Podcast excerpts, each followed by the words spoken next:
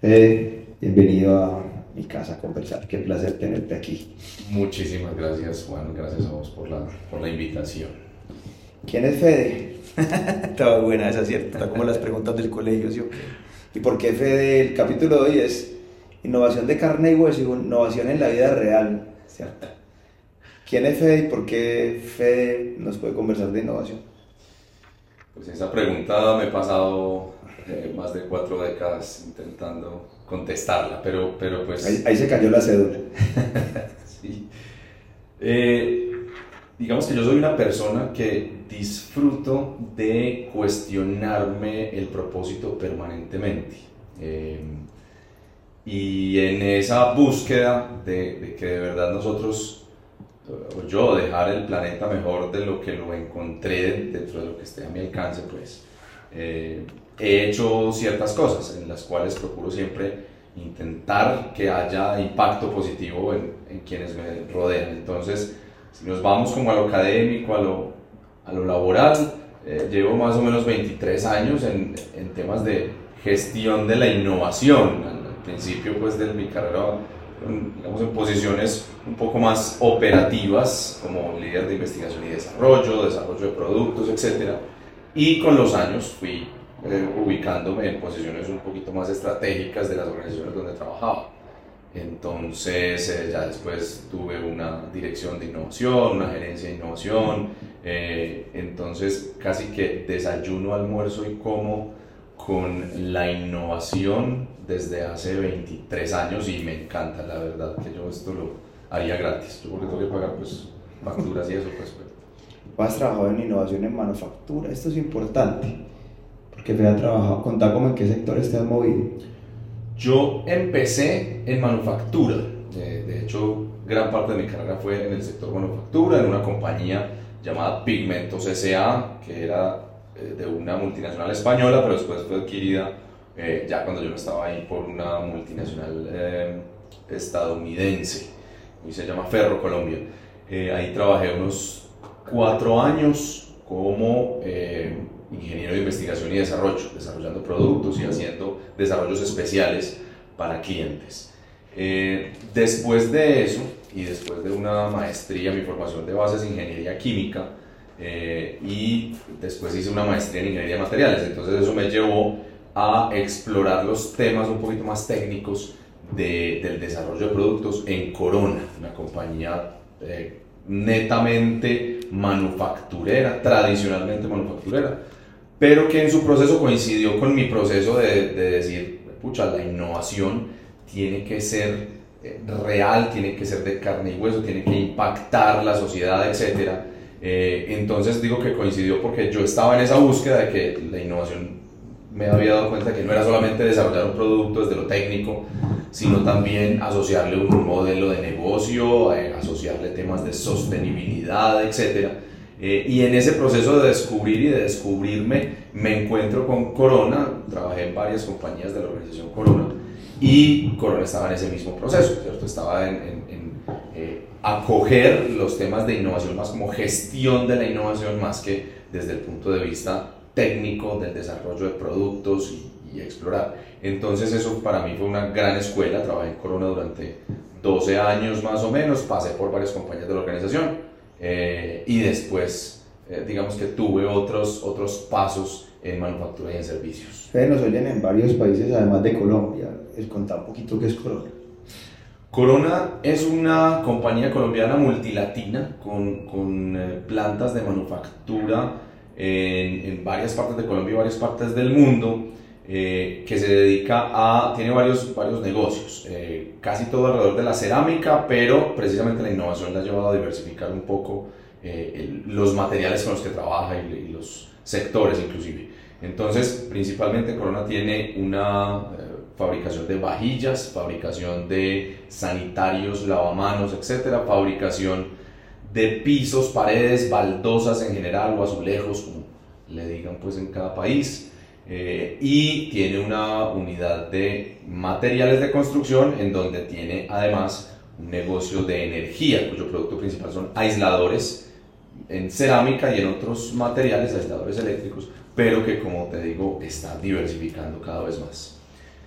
Y ya después de Corona pues paso a otra compañía de donde fui director de innovación, eh, una compañía de energía eh, con dos verticales de negocio, compañía muy bonita, compañía mediana colombiana llamada Tronex, eh, que tiene una, una, historia de innovación muy interesante y allí fui director de innovación por cuatro años y medio, un poco más, con aprendizajes también pues como muy, que me aportaron mucho en mi, en mi formación.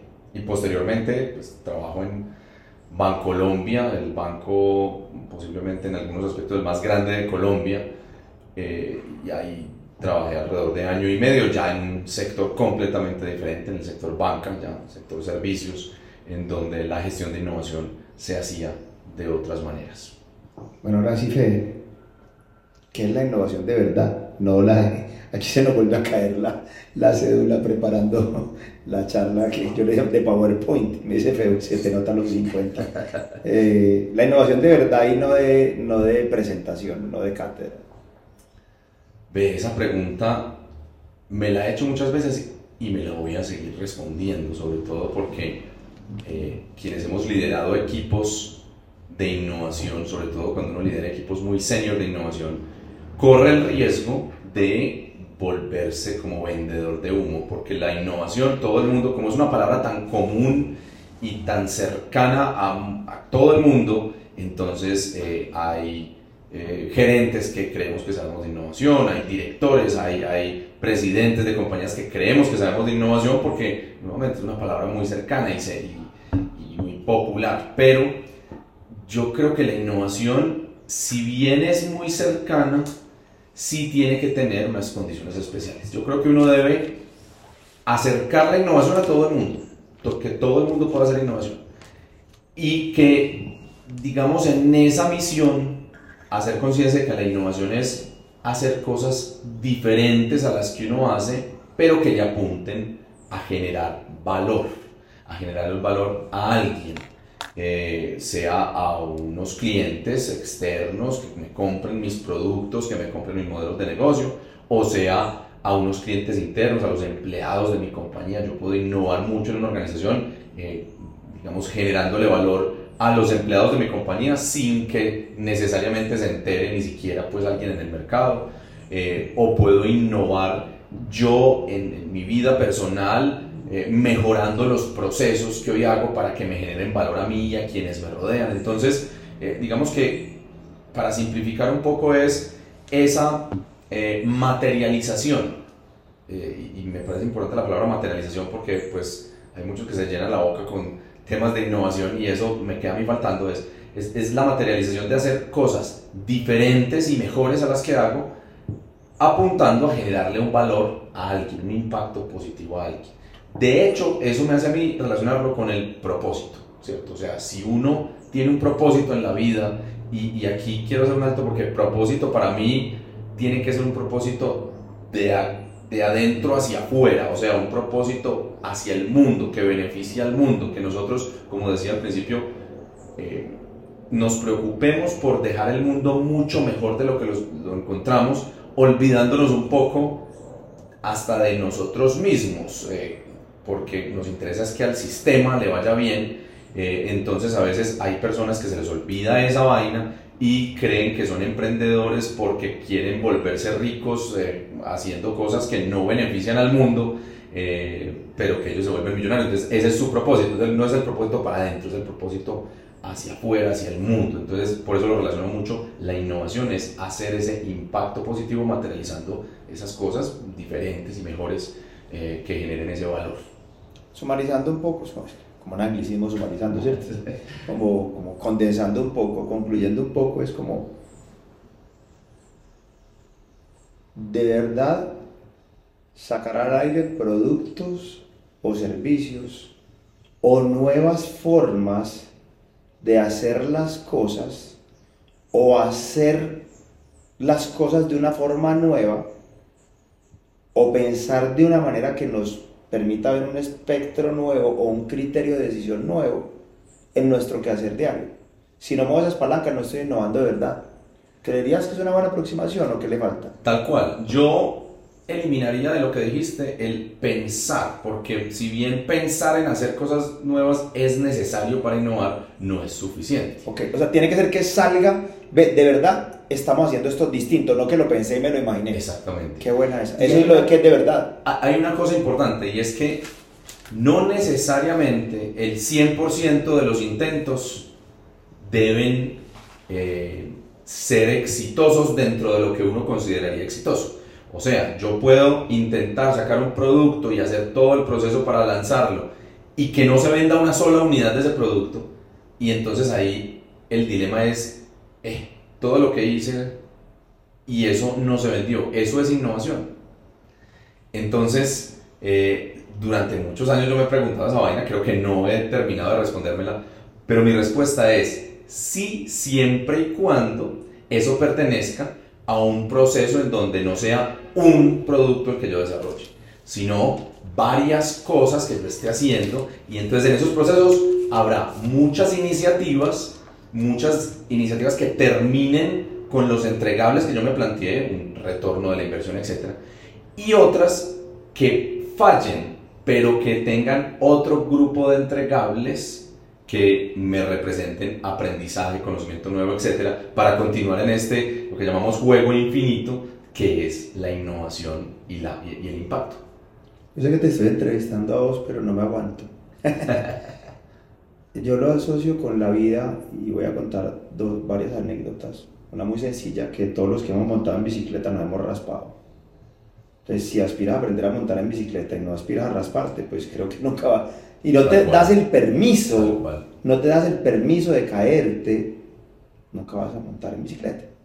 Yo toco guitarra y intento cantar, pero si no me doy el permiso de cantar canciones mal cantadas, pues nunca voy a poder cantarlas bien.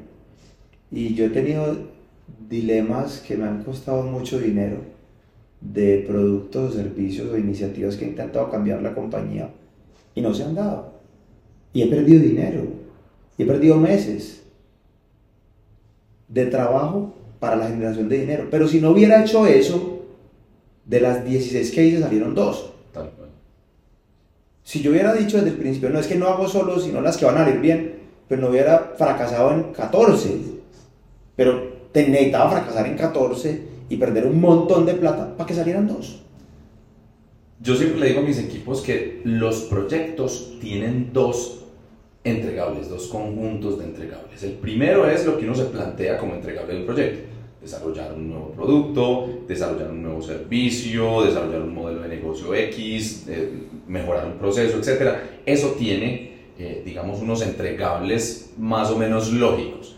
Pero hay otro conjunto de entregables que a veces pasa desapercibido y es un gran error, y es, independientemente de que usted entregue estos primeros entregables, estos segundos entregables son todo el conocimiento necesario eh, creado eh, o, transformado para poder ser o no exitoso en esos otros entregables. O sea, todas las lecciones aprendidas, si vos sos una empresa, en la empresa que te tuviste que convertir para ser o no exitoso, eso es un gran entregable de cada proyecto. Entonces, si sumas todos los entregables desde el conocimiento eh, y de verdad lo capitalizas, que, no, que eso no se olvide, sino que uno capitalice todos esos segundos entregables o esos colaterales que dejan los proyectos, eh, uno va a ser una organización invencible gracias al conocimiento. Ahora bien, de una manera responsable. No voy a poner a mi hijo de 8 años a que baje por una loma muy empinada en una bicicleta no voy a gastarme todos los ahorros de mi compañía y me voy a endeudar por una innovación que creí ciegamente. Eh, no voy a tocar guitarra en, en, un auditorio de 200 personas donde me cobré una boleta 100 mil pesos cada... No, o sea, cada cosa en un entorno de seguridad hasta un punto que sea sensato para la compañía y para nosotros, ¿no crees, Fe? Tal cual, es que la innovación, por, por ser como lo definimos, hacer cosas nuevas y diferentes que generen valor, tiene una gran componente de incertidumbre. Es más, tiene componente de incertidumbre y componente de riesgo. Y para, eh, digamos, resumir un poco, riesgo es cuando yo sé que algo se me puede materializar y me puede afectar normalmente negativamente lo que yo estoy haciendo. E incertidumbre es cuando yo ni siquiera sé qué es lo que se puede materializar, por lo tanto medirla, o sea, pueden ser cosas buenas, pueden ser cosas malas, y medir esa vaina es muy difícil. El riesgo uno de alguna manera lo podría cuantificar y mitigar, etc. Entonces, la innovación, por ser cosas nuevas y desconocidas hasta un punto en el tiempo, pues eh, tiene una gran componente de ambas. Entonces, cuando la incertidumbre es alta, mi eh, nivel de apuesta no puede ser alta. Ahí se equivocan algunos gerentes también. Por eso digo yo, este tema de la innovación hay que estudiarlo, hay que tener, eh, digamos, bagaje, experiencia y no es decir, vea, no, es que ese negocio es muy incierto, pero yo le creo mucho, entonces vamos con todas las apuestas.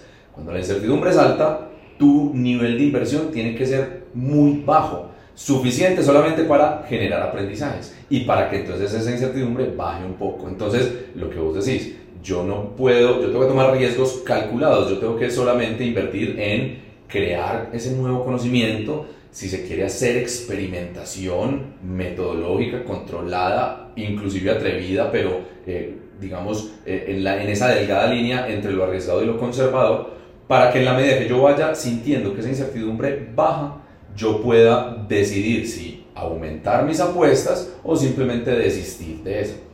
Ok. Bueno, Fede, ¿y cómo se hace innovación en las empresas?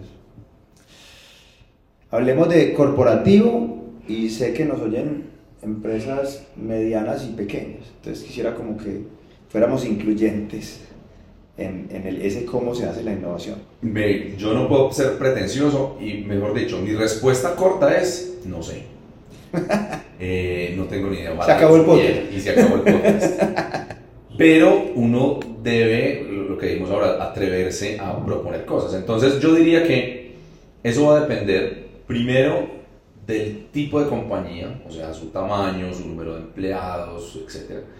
Del momento histórico de la compañía. Una misma compañía puede generar innovación eh, de maneras diferentes siendo muy madura, siendo poco madura o después de haber pasado por ciertas vicisitudes, o sea, el momento histórico de la compañía eh, determina y condiciona la manera como uno hace innovación efectiva, innovación de carne y hueso, innovación eh, de verdad apuntándole al valor.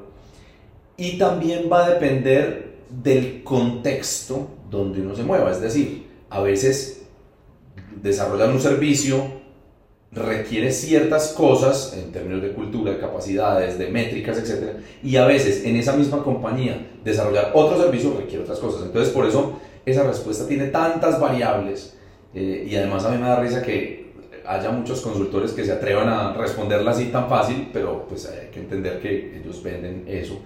Mm, pero uno debe ser conservador. Entonces, yo lo que sí creo es que uno debe más que hacer innovación, debe gerenciarla, debe gestionarla. Eh, ¿Y cómo la gestiona uno? Teniendo en cuenta frentes de trabajo que componen la, la gestión organizacional. Por ejemplo, tener en cuenta cómo se relaciona con la estrategia y asimismo con el propósito de la organización. Tener en cuenta qué dice la estrategia y qué no dice para que hacer innovación también signifique retar esa estrategia, decirle a la estrategia, abra la mente para que nos atrevamos a poner negocios que hoy no existen en unos años, etc. Entonces, uno de los frentes de trabajo es el frente de estrategia, de alineación estratégica, de reto estratégico, etc. Entonces, con niveles C, presidencia, vicepresidencia. Sí y no, porque es que la estrategia eh, se amasa y se ejecuta en todos los niveles. Digamos que sí es muy importante, pero igual la ejecución de la estrategia, que inclusive la estrategia no necesariamente tiene un proceso de planeación y posterior otro de ejecución. Uno puede tener estrategia eh, de muchas maneras, inclusive primero ejecutar, experimentar y después planear sobre lo encontrado, ¿cierto? Entonces la estrategia es eh, una, eh, un, abstracto que es muy concreto, ¿cierto? Entonces sí, es con niveles altos en la organización, pero también uno tiene que hacer conciencia de las personas que están vendiendo los productos que eso le pega a la estrategia o no le pega a la estrategia. Entonces, eh, la innovación tiene que ver con estrategia a todos los, todos los niveles. Pero no es el único frente. El frente, por ejemplo, de las métricas es súper importante. Si uno quiere mm, estimular la innovación en su organización y no pone métricas que lo hagan, definitivamente las métricas son lo que modelan los comportamientos en una organización, uno se comporta de acuerdo como, como lo midan, entonces poner métricas coherentes que estimulen, que no castren cosas, por ejemplo, si yo mido eh, un negocio que tiene alta incertidumbre y apenas lo estoy sacando, si yo le pongo métricas a ese bebé de un negocio, como mido los negocios maduros, pues voy a frustrar el equipo porque nunca van a llegar a eso. Si apenas están validando eh, si esa es la manera de cobrar, si esos son los precios, si ese es el segmento, pues entonces eh, voy a frustrar a estas personas si les pido el retorno de la inversión o el EBITDA o cosas de esas. Estoy aquí en el papel de el usuario de este podcast. Eso digo conversar este par de señores. Acabo de ver el podcast y digo, bueno, ¿y entonces ahora qué en mi organización? ¿Yo qué hago para innovar? Mm, como te digo, como el tema innovación es más de gestionarlo que de ir a hacerlo. O sea, preparar condiciones para que emerja todo eso que llamamos innovación como algo natural, como una capacidad organizacional. Entonces, lo que uno puede llegar a hacer mañana a la, a la oficina es empezar a mirar cuál es el estado actual de todo esto, cuál es el estado actual de, de, la estrategia, de qué tan abierta tiene la mente la estrategia, de qué tanto con innovación le ayudamos a la estrategia a cumplir objetivos. Entonces, lo primero. Lo segundo, revisar precisamente las métricas. Mirar qué métricas hay, si eso estimula o no estimula la generación de cosas nuevas, eh, si eso no frustra a equipos de trabajo que estén eh, trabajando en mejorar los procesos o en desarrollar servicios nuevos, etcétera pero también revisar si la estructura organizacional que tienes limita o no eh, formas de ejecutar las cosas de manera diferente. Entonces, la, la... Si premia o no. Exactamente. Por si se oye o no. Por ejemplo, mm, si uno dice, venga, no, no tengamos muy en cuenta este organigrama como ubicación del poder. Un organigrama realmente es donde ubica uno el poder de decisión de una compañía sino que armemos equipos, llamémoslos células y empecemos a tomar las decisiones conversando y que no sea el que más gane en la mesa el que tome la decisión, sino que sea un proceso iterativo de todo el equipo y nos coordinamos. Eso, que algunos lo pueden llamar eh, organización ágil o lo que sea, eso es una forma diferente de organizarnos y eso nos dice aquí en la organización estamos tomando decisiones de manera diferente, o sea, estamos haciendo cosas diferentes con el fin de generar valor, o sea, estamos innovando. Ok, entonces me estás diciendo alinearlo con la estrategia, me suena como algo de McKinsey, de una estrella de McKinsey, o un modelo estrella de arquitectura organizacional o de diseño organizacional. Tener en cuenta la estrategia, tener en cuenta los procesos, tener en cuenta la el sistema de recompensas, tener en cuenta la estructura, tener en cuenta las personas, ¿cierto? Tal cual. a lo que te suena es a el modelo, al Star Model de Galbraith. Star Model de Galbraith. Ese, Galbraith se murió ya hace, no, hace mucho. Pero me suena a eso. Pero sigue muy vivo. Eh, sí. Y, y, básicamente uno puede pegarse o no exactamente a lo que dice e, ese libro o cualquier otro, pero lo cierto es trabaje en diferentes frentes, porque una organización es un sistema complejo entonces el pensamiento sistémico te va a decir, como hay tantas variables, yo no puedo dedicarme, ah, saquemos nuevos productos. Y yo creo que eso es innovación. Si intentas sacar nuevos productos, pero si no pones las métricas, si no generas procesos que, que faciliten eso, si no eh, desarrollas capacidades organizacionales, etcétera, si no trabajas en esos otros frentes, seguramente no va a quedar tan efectivo, tan eficiente y de tanto valor el desarrollo de productos que quieres sacar. Puede que esté dentro de lo que me dijiste. Quiero hacer alusión a, algo que es como transversal a todo y es el ser y la introspección, que aplica para el cambio, aplica para la agilidad, para la evolución digital y también aplica para la innovación, creo yo, y es autoobservarme. Yo me permito como ser humano hacer nuevas cosas. Yo voy a, voy a diferentes sitios, voy a diferentes lugares, yo salgo a pasear o salgo a caminar, yo leo diferentes libros, yo escucho diferentes autores, yo me permito, no sé, o tocar música, o bailar, o declamar, o orar, pero cosas nuevas en mi vida y yo que tanto escucho a los demás con apertura y humildad, porque puede que haga todo lo otro, pero si no tengo esa apertura, esa, esa autoobservación y ese darme cuenta, permitirme hacer cosas nuevas, creo que hace muy difícil lo otro. ¿Qué pensás? yo te voy a tomar esa última parte y es conectar con otros, porque cuando uno quiere que se materialice la innovación, que estamos diciendo, la innovación real en una organización, sea grande o pequeña, vos vas a tener diferentes personalidades y por lo tanto diferentes comportamientos. Entonces es necesario tener esas personas que se permitan pensar diferente, creativos, etc. Pero debes complementar con aquellos que, sea que se lo permitan o no, sean más ejecutores. Y en la medida que vos tengas ese pensamiento asociativo de, complementar unas capacidades con otros, unos comportamientos con otros, vas a ser más efectivo.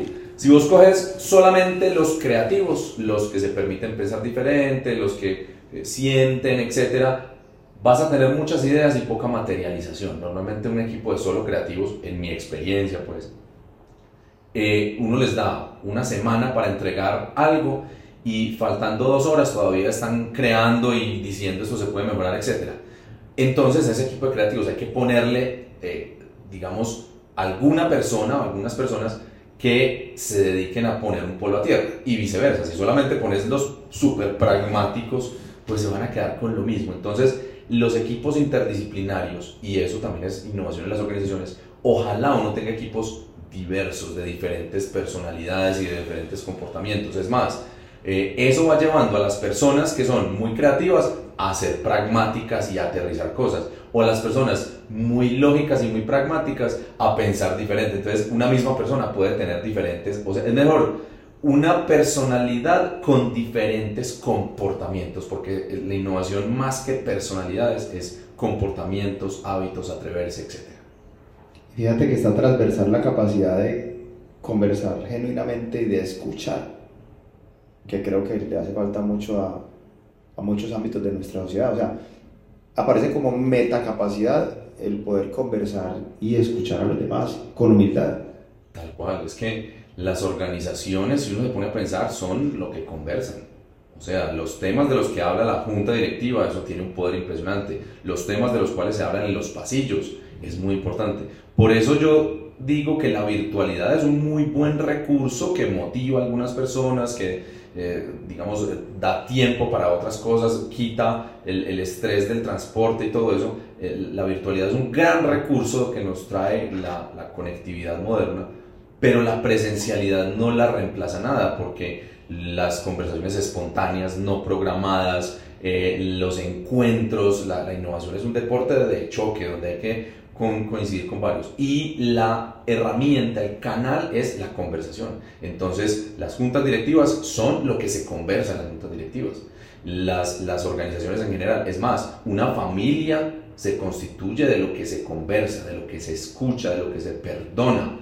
Entonces, es muy importante que la conversación esté en el centro de, de todo. Y las conversaciones no son solamente las palabras, son todos los símbolos, todas las cosas que yo haga como persona y todo lo que yo lea en la otra persona eh, y que aclare y todo eso, para que realmente esa comunicación sea, digamos, por simplificar, decimos conversación, pero es todo alrededor de la comunicación interpersonal y sistémica. Acabo de mencionar algo muy bonito que lo, itero. La innovación y la estrategia es un deporte de contacto. Qué bacano eso me lo llevo, me lo llevo. Eh, que el management en la innovación, o sea, el management, el liderazgo, la cultura, con este advenimiento de Federic, la Lux, de los equipos autónomos, que a mí me gusta más llamarlo equipos con autonomía responsable, con autonomía responsable, pero el management, ¿cómo, cómo opera en la, en la, el vilipendiado management en algunos círculos? Eh, cómo opera eh, en la innovación, cómo, cómo apalanca o cómo ralentiza la innovación. a mí me encanta eh, la visión, pues no es, de, no es realmente, no es de Frederic Lalou eh, exclusivamente, hay varias, pero me encanta la visión de la organización TIL y de la forma autogestionada de digamos, crear valor, me, me gusta mucho. Pero aún si uno lee bien los casos en los cuales eh, se basa la LU para exponer las organizaciones y el, eh, el, camino hacia eso, siempre existe, si no jerarquías, si responsables de toma de decisiones, eh, porque es más fácil uno, digamos, tener una decisión singular, mejor dicho, la democracia a veces trae unos problemas intrínsecos. Entonces, yo creo que no hay que reñir esa forma de organizarse eh, de un equipo autogestionado con el management. De hecho, para eso sale una, una corriente que a mí me parece muy interesante, que es el liderazgo sistémico, ¿cierto? Cómo se puede eh, distribuir de manera sistémica el liderazgo, de manera contextual, situacional, etcétera, eh, en una organización. Entonces, eh, yo apelo mucho al liderazgo sistémico, pero indiscutiblemente, pues mm, tampoco es bueno, hay que ser pragmático, ¿cierto? tampoco es bueno llegar a una organización y, y, decir, no, es que yo como llego aquí, de ahora en adelante, es liderazgo sistémico.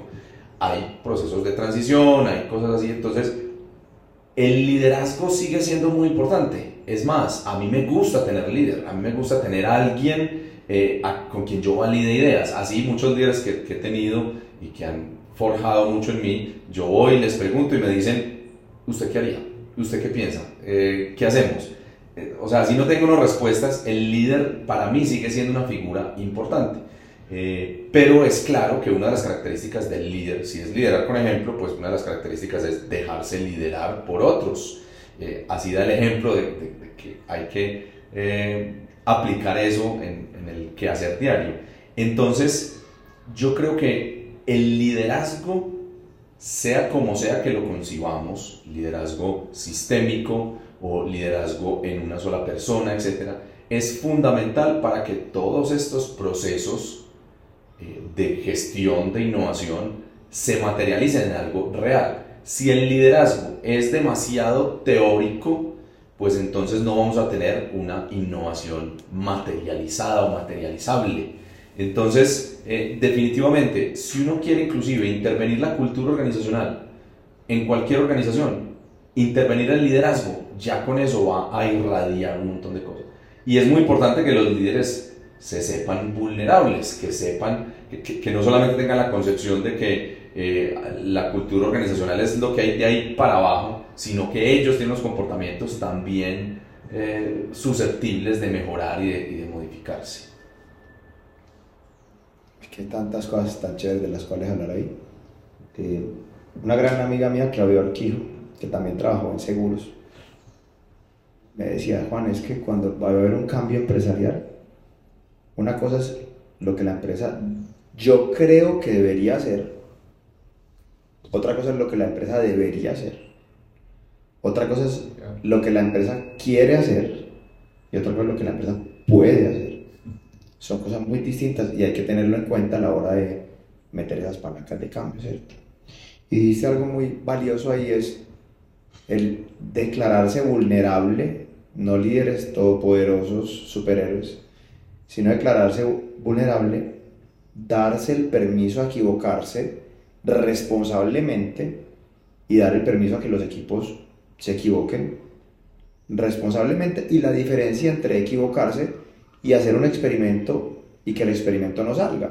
Porque si sabes el resultado no es un experimento. O sea, si tú sabes que te va a ir bien, creo que no... De una vez se ejecute. Pues sí, no es, creo que ni siquiera estaría... A ver, pregunta, eh, señor consultor.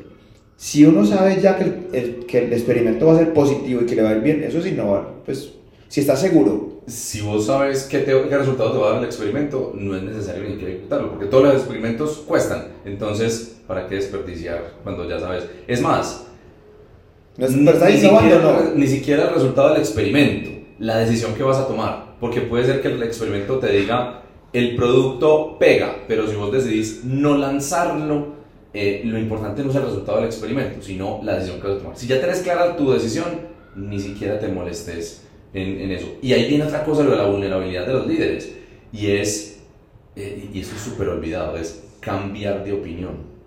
O sea, un líder que uno respete bastante es un líder que es capaz de cambiar de opinión eh, no quiere decir que uno no sea perseverante, etcétera, pero que si hay argumentos diferentes a los míos, yo sea capaz de cambiar de opinión y esa vulnerabilidad me va a dar mucho más fuerza, paradójicamente, como, como líder. Entonces, eh, pues retomando el tema, si vos sabes que va a dar tu experimento como resultado, pero además sabes qué decisión vas a tomar, ni siquiera es innovar, es simplemente eh, ejecute.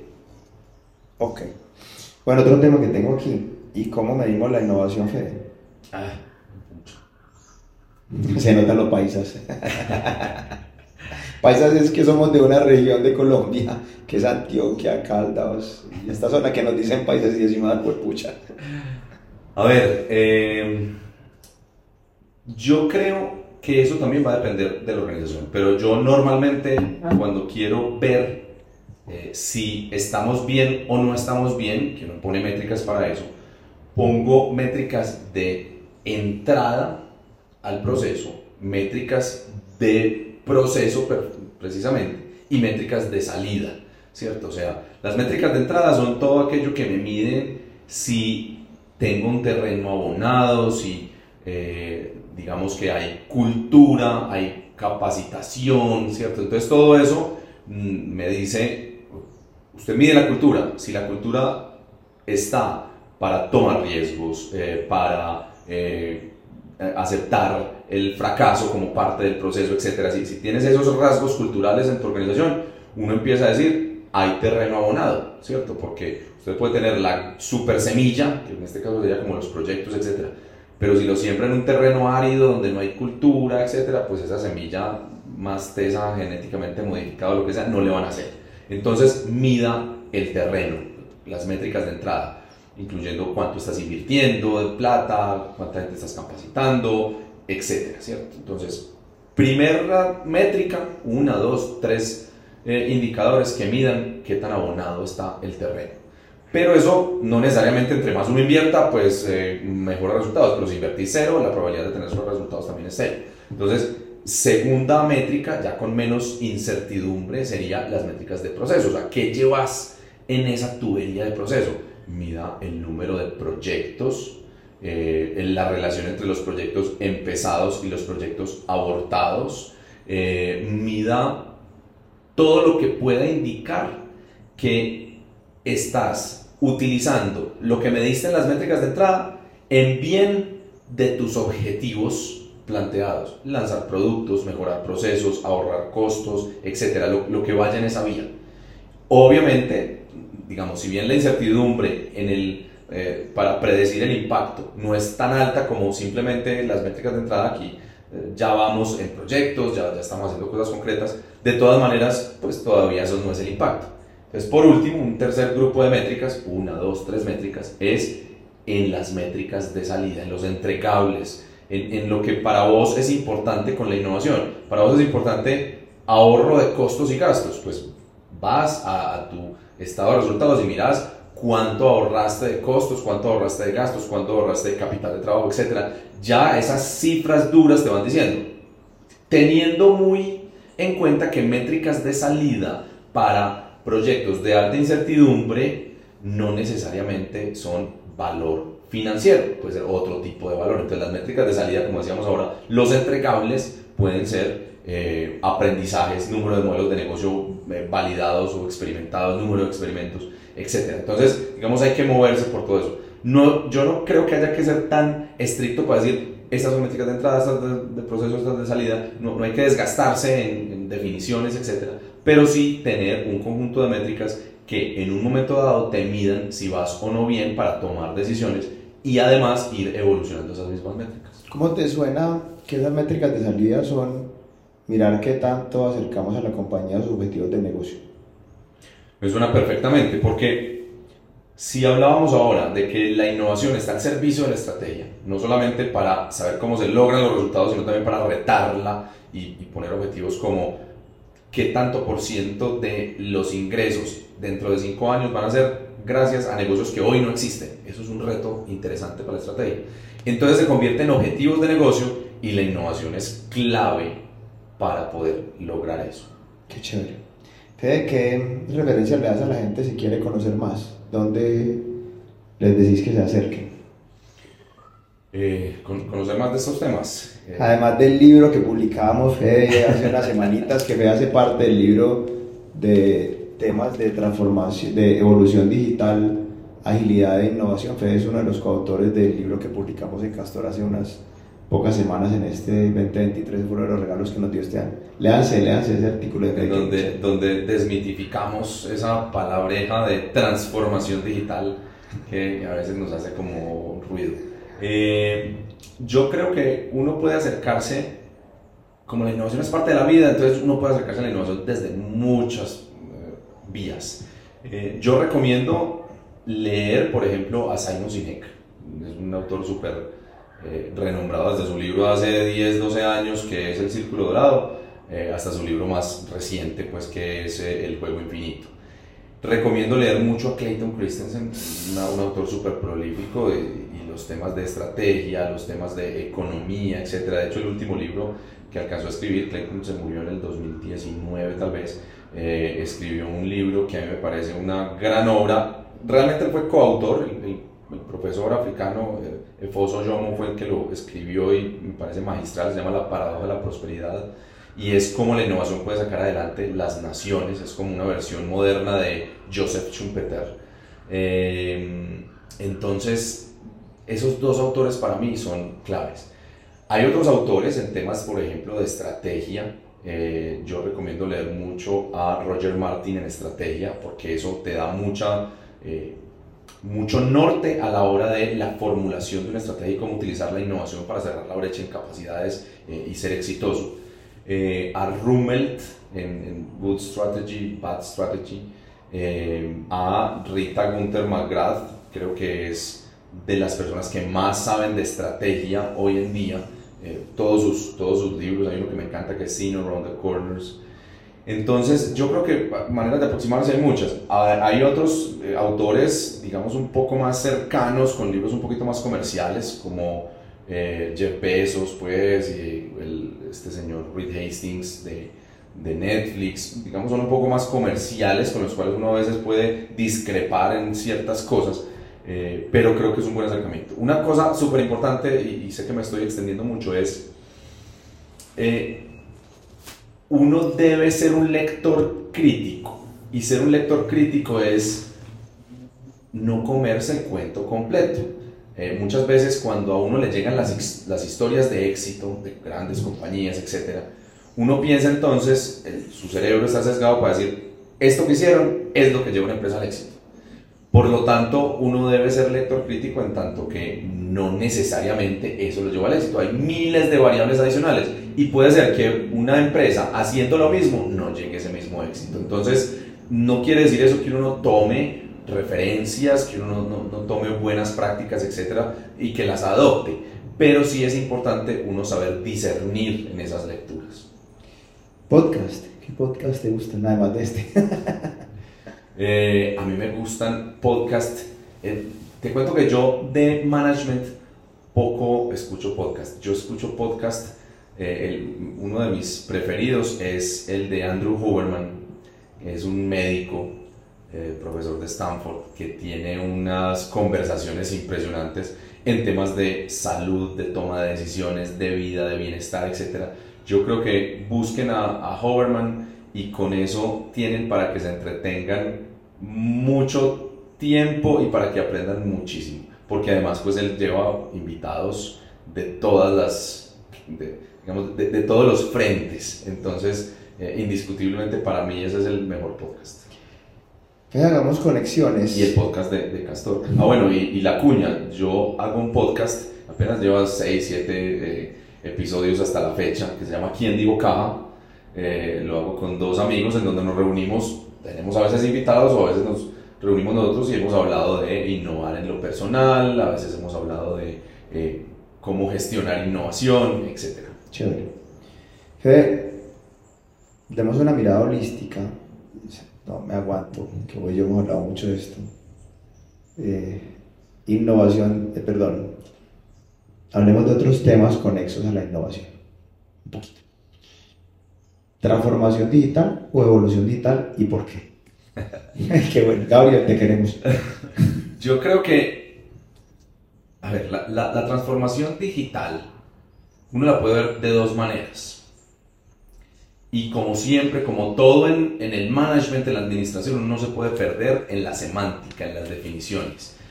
O, lo primero que tiene que hacer es homologar la definición. Si uno va a hablar de innovación, entonces venga, homologuemos. ¿Hasta dónde vamos, a innovar el producto, el servicio, etcétera? Entonces lo mismo es transformación digital. De pronto uno puede eh, homologar eso. Eh, los casos que yo he vivido de transformación digital no son transformaciones, son desarrollo de nuevos modelos de negocio basados en tecnologías. Y creo que la transformación digital radica en, en, en, eso, en cómo genero nuevos modelos de negocio que le den valor al mundo y eh, cuyo core, cuya competencia core sea basada en tecnología.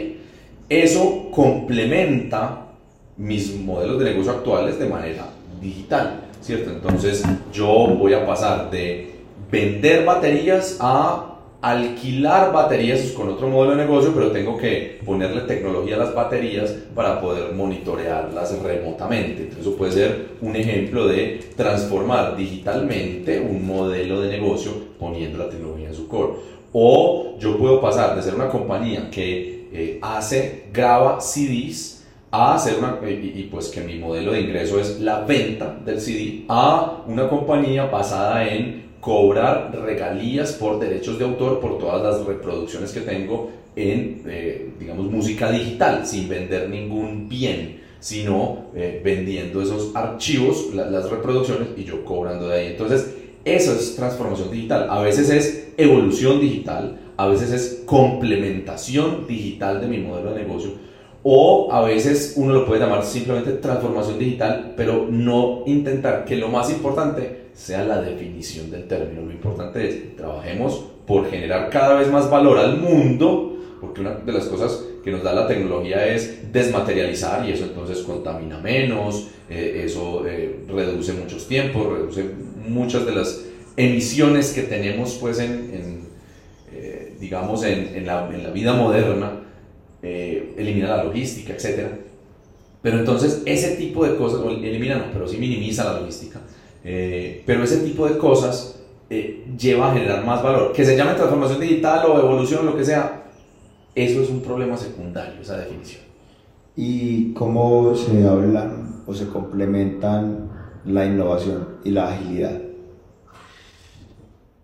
Sí, somos fieles a la definición que dimos en un principio, en donde dimos innovación es hacer cosas diferentes y mejores para generar valor. Eh, y nuestra estructura organizacional es muy piramidal, muy de organigrama, etc. La iniciativa que nos lleve a tomar las decisiones de manera ágil, o sea, conformando otra estructura, pero no solamente la estructura, sino unas dinámicas de equipo eh, que me permitan a mí digamos, eh, democratizar un poco, distribuir ese poder, eh, mm, tener la mente abierta para ser iterativo, capitalizar los aprendizajes. Todo eso se materializa por diferentes herramientas. Eh, algunos lo hacen con la reunión del review, con la reunión de la retrospectiva, con la reunión del daily, con, llámese como sea. O sea, la herramienta, el artefacto es lo de menos. Lo importante es la filosofía de que nosotros nos organizamos de una manera, y nos organizamos, si pasamos a organizarnos de otra, mucho mejor, que nos permita tomar mejores decisiones, que nos permita aprender en el proceso que eh, estamos haciendo en cada proyecto, eso es innovar en la manera como nos organizamos porque estamos generándole valor, no solamente a los miembros del equipo, sino seguramente a entregar productos mucho más rápidamente, todo, y eso impacta positivamente el mercado.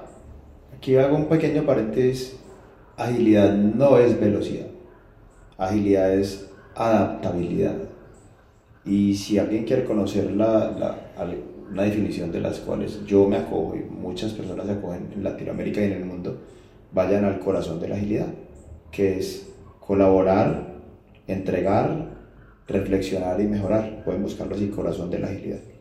Eh, Fede, gracias por este diálogo. ¿Dónde te pueden buscar? ¿Dónde te pueden encontrar? Mi LinkedIn es como mi mi vitrina, mi única, mi casi única vitrina. En el LinkedIn es simplemente Federico Vázquez, eh, así todo pegado en, la, en el, en el eh, navegador del LinkedIn.